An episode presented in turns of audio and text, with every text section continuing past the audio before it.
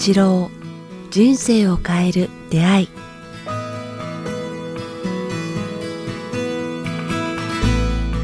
いつも番組をお聞きいただきありがとうございます。番組からお知らせがございます。この番組「人生を変える出会い」えー連動してですね今回新たに音声プログラム「瞑想の基本と実践」というものをえ北川先生とリリースさせていただきました、えこの番組でもこれまで何度も、え瞑想の回お届けしていきますが、え今回新たにですね、え先生とスタジオでこの音声撮ってきました、まあ、そもそも瞑想とは何か、えーなぜ必要なのかから、えー具体的な方法最適なタイミングや頻度に至るまで、えー瞑想の基礎知識とポイントをまず先生にお話伺っています。そしてその後ですね先生自ら5つの瞑想の導入をいただいています、えー緑色ピンク色黄金金色とピンク色そして金色と緑の瞑想ということでですねそれぞれ先生に導入をしていただいていますので、こちらホームページの方にも記載がありますので、ぜひチェックしてみていただければと思いますそれでは本日の番組をお聞きください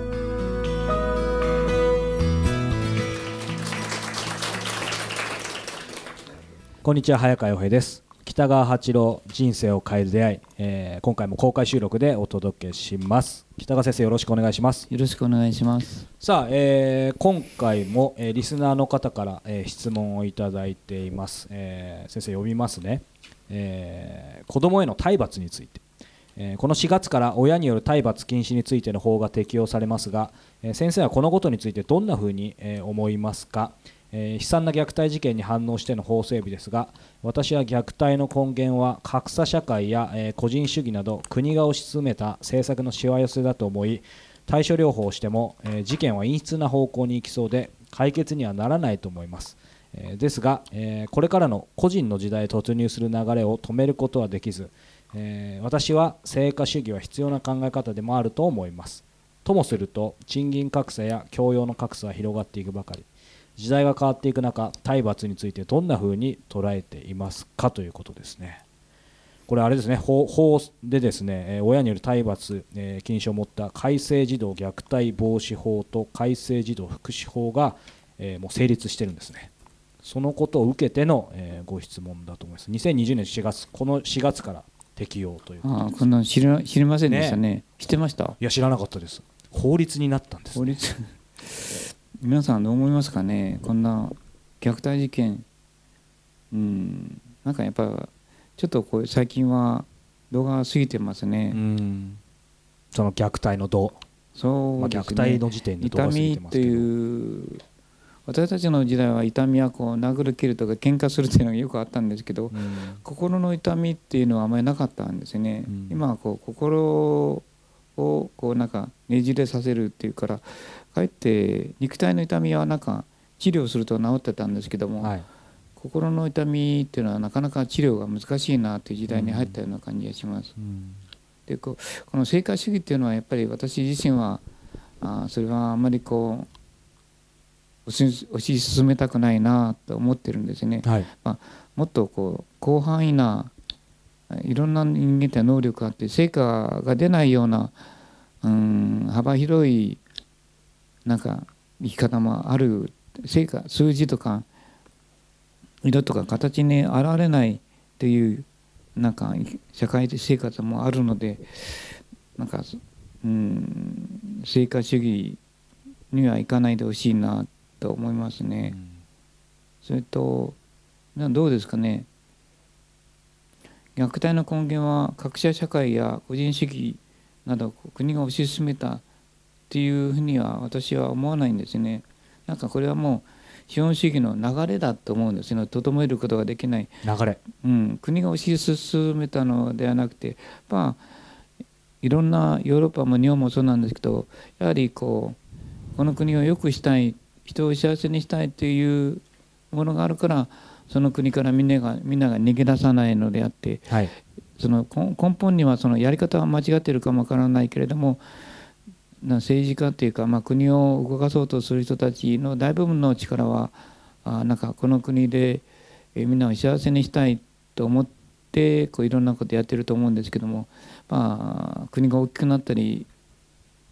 社会のあの形が変わってきたりヨーロッパやアメリカのこうなんて言いますかね採用と私たちの菜食し民族としあの狩猟、うん。ね、肉食民族の根本的な違いとか考え方とかいうのが入ってきて変わってきたと思うんですね。何が正しくて何が悪いというのはまだ混沌のまだ進化の途中のような感じがしますからね。だから全てが政策のしわ寄せだとは私は大きく見てそう思ってないんですね。やっぱりこう、うん。うん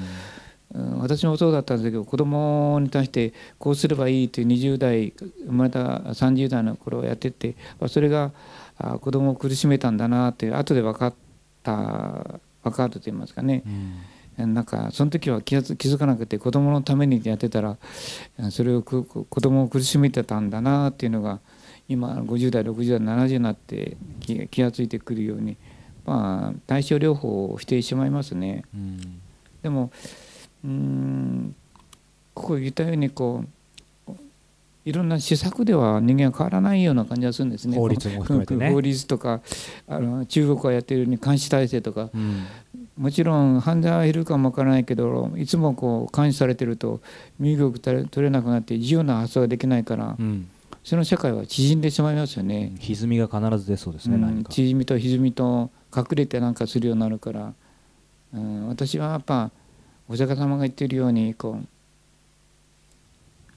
イデオロギーとか社会性ではあなんか人間は幸せにならないっていうのが、うんなんかそっちは本当だなと思うんですね。こううんまあ、こう第三の愛人間愛といいますかねはい。ヒューマニズムとか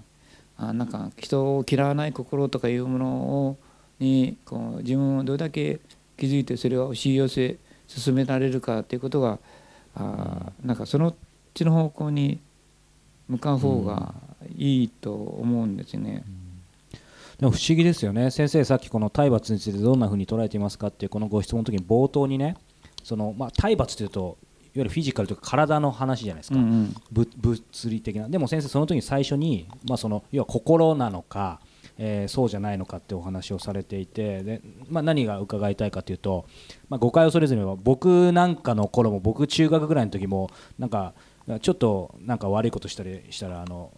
先生に殴られたりとかあったんですけど全然別にそれが問題になることもなかったし殴られた僕も、まあ、反省して終わりだったんですけど、まあ、それもある意味、まあ、体罰かどうかわかんないですけど、まあ、先生が殴ったら今大変じゃないですか。そうですねだからな何が違うというかそしてそういう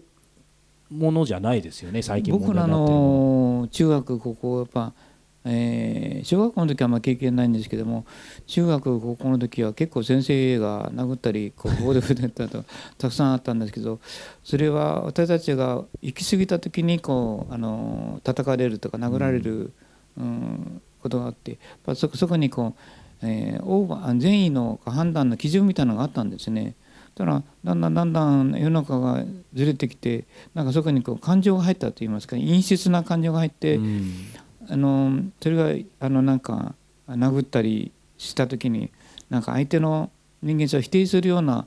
あの叱り方とかああいうものを否定か人人々が両方が嫌がるようになってきたんじゃないですかね。あの頃はまだそうじゃなくてこうジャスティスって言いますかね正義の基準っていうものがはっきりしてたんですよね。うんそれが非常にこうねじれてきて曖昧になってきたということと多様化してきたからどこまでがやっていい、うん。どこまで悪いのか分からなくなってきたのではないかな。もっと単純なあー昔の時代のなんか体罰うん。で立ち直ったのいっぱいいますからですねよねでもまあちょっと複雑な社会になってきてうん後戻りできないなと思います。さっきもね先生おっしゃってましたけど本当なんかその昔って言ってもそんな50年も60年も前じゃなくてちょっと前ですよねぼ。ぼ僕が言うのも変です僕中学ぐらいの時まではちょうどまだふ普通だったのでなんか25年ぐらいなんですかねこの私としてはやっぱ人人間に目覚める目覚める人たちを増やしていきたいっていうのがもうあの今のし仕事仕事っていうのは私使命と言いますかね、はい。ででまあねあの早川さんとからまあ吉村さんとか皆さんと一緒になんか私たちが人間愛とかヒューマニティに生きるということをこう広めていかんといかない時代と思ってますね。うんでそこには生活主義は必要ないんではないかなっていう、人間愛の方の方が大事やな、でちょっとだけ話すとなんかこうじゃあどうしたらいいのかって言ったらやっぱ自分自身に誇りを持ってこう凛として構えるといいますかねこの生き方は決してこう世の中のあのに不幸をもたらさないというものを身につけた時私たちはこう自信を持って凛と構えることができると思うんですよねなんか。でこの間ちょっとある時期に出会ったんですよねある人と私と彼がなんかねあのコーヒー飲んでるといきなり若い人が男性が来てこう早くそこどけどいてくれって言うていきなりこう喫茶店でどかされてなんか「なんでどかないといけないの?」って言ったら「今混んでるからあんたたちは長話してていつまでも席をこうなんてますか？あの占有してるからあどいてくれどいてくれ」って言ってきたんですよ。でその時にこう返す言葉はなかったんですよねなんかこう自分がこう善意の人っていうかね、戦わない争わない傷つけない競わないっていうことを言ってきたもんですからなんか私はなんとなくなんか戦うのをやめてしまったと言いますかね。で相手のことがすごいすごい理不尽だったんでいきなりなんか混んでるからどいてくれいっぱい人がいるのに私と、まあ、その人のうんところに来て「どけどけ」っていう若いその強そうな人じゃないんですけどね。なんとなくねじれたような感じの人だったんですけども私はこうその時にもうあ争うのをやめようっていうその人と一緒にこう逃げてしまったんですねこう。で後ですごく自分の中がこうこれはおかしいって思い始めたんですね。でこの事件は何を意味してるんだろうってずっと考えてたんですね。で最近思ったことは あの結果として、まあ、同じなんですけどなんか凛として構えるこう逃げる善人にななってしまったかなと思うんですね。逃げる善人って言いますかね。逃げる善人。そう善意に生きようとして戦わない争わないっていつもこうなってますか相手のためにこうなんか譲る人間って言いますかね、うん、なってたなという感じは、まあ、平和主義っていう言葉もありますけどね。そうですね。なんかだからそこが私間違ってたなっていう感じが最近するんですね。こう争わない戦わない傷つけないということをみんなに言ってきたんですけどもこれが行き過ぎると自分自身がこういつも逃げてたなっていうのですね。つまり相手の望みに合わせようとばっかりから、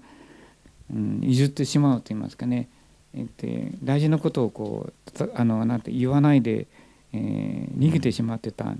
とするとなんか自分で判断できなくなってるっていいますか。そういう弊害が生じていたな。だから特にやっぱ毅然として言うべき時は言ってよかったなっていう思うんですね。私たちはちゃんとお金払って今この椅子を使ってるからあなたが待つべきではないかっていうふうに言えばよかったんですけどもなんとなくこう相手に譲ってしまって争わない傷つけないうん喧嘩しないっていうふうになんか日本人全体がなんか逃げる善人に今なってるようなその一端を担ったような感じがして自分自身がちょっと惨めな感じがしました。で時間が経ってあこのことを自分は経験するためにこの人がこう私に言ってきたんだなとつくづく思ったんですね。早川さんどう思いますかね？いやでもすごいわかりますね。なんか僕もあの極端な人間なので100ゼロしかできないんでそのなんかもう本当になんだろう切れちゃいそうなのが自分で怖いので、うんうん、まあ、僕のことよく知ってる人いるんでそんなことないって言われちゃうかもしれないですけど基本的には僕もなんかあったら争いを避けてあいいよいいよみたいに言っちゃうんですけどついねいつもついについにこう争い事が逃げようとするずっとやってきてそれがいいと思ってきたんですけどもそうするとなんか惨めな善人って言いますかね。だから皆さんにもこうあんまり惨めな善人にならない方がいいっていう。まああきちんと毅然というのを戦ってほしい。自分が毅然として背を背筋を伸ばしてるときっと相手がひるむと言いますかね、うん、であることを思い出したんですね。それはあの警備のする人。警備する人なんて言いますか、ね、警備員の方総合警備との警備。ガードマン違うガードマン。そうそう。いいですか？英語にしただけですけど、はい、なんかありますよね今あの警備会社そそれはあの具体名ですね。会社の具体名、ね、あまあいいんですけどね、はい、そう警備会社の人に聞いてある時聞いて「木田さん今面白いことありますよ」って言うんですよねもう随分前それは何かと言ったらその自分たち警備員で警備してる時にですね暴力団みたいなこう強盗みたいな人が出てきてこう体の強い人が来て戦おうとしてこちらの警備する人間が背が小さくて気弱な人間なんだけれども正義は自分の方にある。あなたはあなたが悪いのだと毅然と立ち会った時にはあのどちらが負けるかといったらやっぱりこう大きくて自分の中にちょっとしたその何て言いますか歪みと言いますか自分の方が悪いんだと思いがあった人間の方が負けるっていうんですね。偽善として自分の中にあるこう正義というものを持っている方が体が弱くてもからその喧嘩する経験もなくてもあそういうものが毅然としたものがある方が勝つんですよ。だから相手が暴力であろうとなんかそういうあの相手の中にちょっと卑屈さがあるとそこでこう負けて負けてしまうっていうのを聞いたことあるんですけども。なんか私その時に自分の中にちょっとこう逃げる善人になりすぎていたな、いつもこうなんか争わないから相手のことに同調するからこう逃げてしまうっていうのがあった。ちょっとそのことを体験するためにこうあのそれをしたなと思うんですね。だからみんなにはあ善意で過ごしなさい。でも、うん、毅然と生きていこうということを付け加わないといけないなっていう、うん、うん、思いました。特にそのどうですかね？ねななかなか難しいですよね、うん、難しい特にその、まあ、や優しいというかあまりそういうあらまあだから争い事立てないで生きてきたいいか悪いか分かんないですけど人からするとなんか、まあ、僕が極端かもしれないですけど僕の場合もしそそういう今日の話聞きまれるとやっぱりなんかもう我慢するかもなんか切れちゃって自制が効かなくなるんじゃないかぐらいのそしてどこまでが善意なのかそうじゃないのかそうですね。難しいですよ、ね、小さなことでやっぱあの基準それを体験してえー、く必要があるなと思うんですね。このことの子育ても同じなんだけどいつも争い事からこう逃げてしまうっていうあの今日本人日本全体がそんなふうになっているようなあの国としてですね。で日本人全体もなんかいつもこう争い事から逃げるという国民にこうなってしまっている感じがしますね。もう少し武士の時代まだ戻るとは言いませんけどもあの毅然として誇りを持ってもいいと思うようになりましたね。この間の事件をあの体験してなんか自分の中にある卑屈さが卑屈さがあ善逃げる善意の人になってちょっと今反省してますね。といって戦いとは言わないんですけれども難しいんですけどもね。ちょっとそうですね。気づきはありますよね、うんだからいろいろああいう出来事っていいですね。なんか一つ一つがある意味を持って後で分かってくるっていうか、その時は何だろうってこの自分の中にそういったいやこの嫌なもんは何だろうと思ってたんですけども時間が経ってきてああ自分は逃げる善意の人になってたなっていうかね、いつも何か争い事から逃げてたなっていうふうに思いました。はいさあ、えー、この番組では、えー、引き続き皆様からの、えー、ご質問ご感想を募集しております、えー、詳しくは、えー、北川八郎ホームページ、えー、もしくはメールアドレス北川アットマークキクタス .jp 北川アットマーク KIQTAS.jp までお寄せください。さあ、えー、5回にわたってお届けしてきました、えー、公開収録ですが、えー、皆様いかがでしたでしょうか？また先生ねあの第3回第4回、えー、機会があれば、えー、お届けしていきたいと思いますので、えー、引き続きよろしくお願いします。北川先生皆様どうもありがとうございました。ありがとうございました。